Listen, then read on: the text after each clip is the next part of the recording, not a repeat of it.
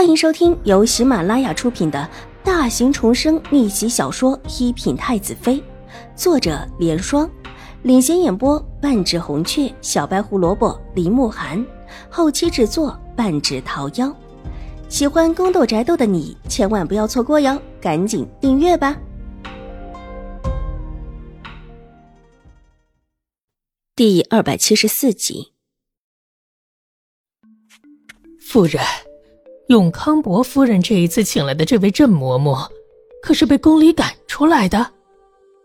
秦玉茹走后，周嬷嬷咂了咂嘴。那天，永康伯夫人派来的人对狄氏说起这些事的时候，她就在狄氏的身边，听得真真的。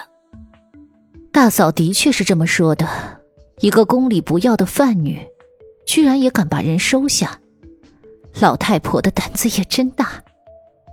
你一会儿自己去永康伯府上，去跟我大嫂打听清楚，这个郑嬷嬷到底是犯了什么事，得罪了宫里的哪一位贵人？宫里的贵人，任何一个都不能够得罪，特别是这种能把人直接赶出宫的贵人。秦玉茹说，那个叫雅嬷嬷进了秦府的时候，狄氏就觉得这是一件好事，说不得自己可以从这件事情上面。找到对付那个贱人和贱丫头的法子，周嬷嬷也是抱着这样的想法。原本就不知道从哪里对付水夫人和二小姐，有了这个新来的嬷嬷，可不就是天生的一个把柄吗？好，老奴一会儿就去向伯夫人打听清楚。这衣裳你让人绣那几个花样，挑些可能跟兴国公府遇上的时候让大小姐穿。如果这事是真的，就有眉目了。兴国公府必然会找到我们，也不必是我们去找人。这时说完，狄氏又说起之前两个人低声商议的事，把手边的几条衣裙扔给周嬷嬷。夫人，其实老奴还是觉得有疑问呢。周嬷嬷接过衣裙，犹豫了起来。不管是不是真的。总得要试试。当初在江州的时候，以为找到了兴国公府以往的下人，可以问个清楚。谁想到就是一个没用的。狄氏冷哼一声，其实这事儿他是真的只是一点猜想，一点融合了自己各种看到的、想到的事情的猜想，原本也没当一回事儿，但眼下却不得不重视起来。这最重的一个原因就是秦怀勇的态度。当初那个猜想只不过是自己随口一说，连自己都当不得真，却没想到秦怀勇却是当真了。那就试试吧，如果不成，对自家也没有什么影响；如果成了，好处那是大于今天的。女儿得势一飞冲天，自己又岂会没有好处呢？不过那个丫鬟最好还是能够要过来，如果能够跟着玉茹，这事儿啊，就算是有些眉目了。夫人，老奴觉着这这太巧了吧？哪有这么巧的事儿啊？狄氏的想法，周嬷嬷当然知道，还觉得太过于异想天开了。这种事情哪能够这么巧就遇上了，而且还能把前因后果给串起来，似乎是真的一样。巧不巧的都无所谓，暂时就当是巧的吧，说不定这事是真的呢。被周嬷嬷这么一问，狄氏也犹豫起来，但想了想，立时又坚定了。这么好的一个机会，如果是真的，那可真的是一番大造化。玉茹以后的身份，那可是贵不可言的。周嬷嬷离开秦府之前，也是要报备的。现在是水若兰管事，自然要报到水若兰的面前。周嬷嬷很小心。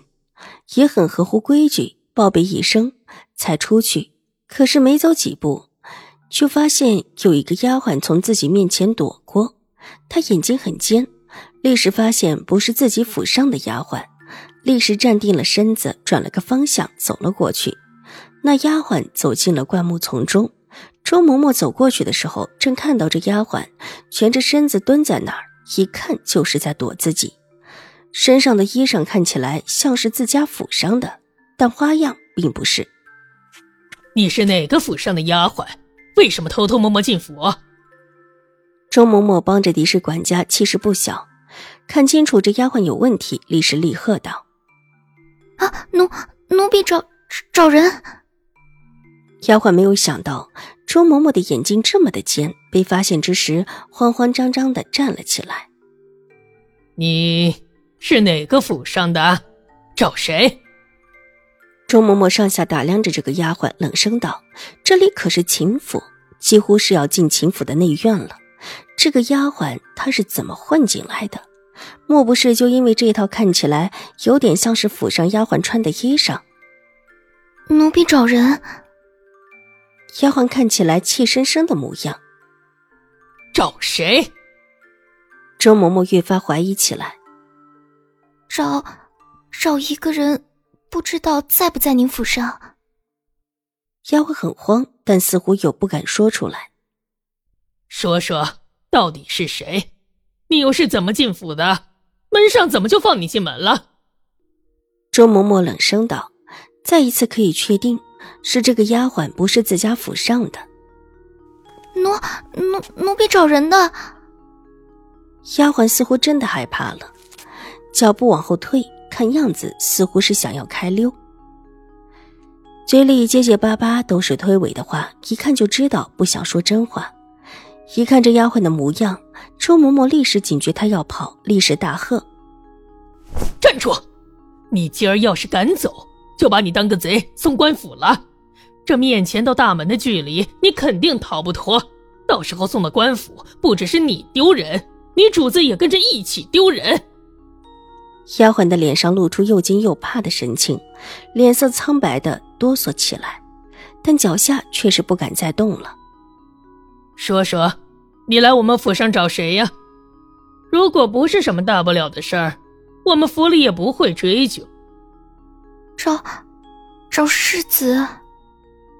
丫鬟低下头，犹犹豫豫的。世子，永康伯府世子。周嬷嬷一愣，眼睛蓦地瞪大，紧紧的盯着眼前的丫鬟。秦府上唯一的世子，就只有暂时住在府里的狄言。是，是找狄世子。丫鬟越发的显出惬意，而且还带了几分慌张。本集播讲完毕，下集更精彩，千万不要错过哟。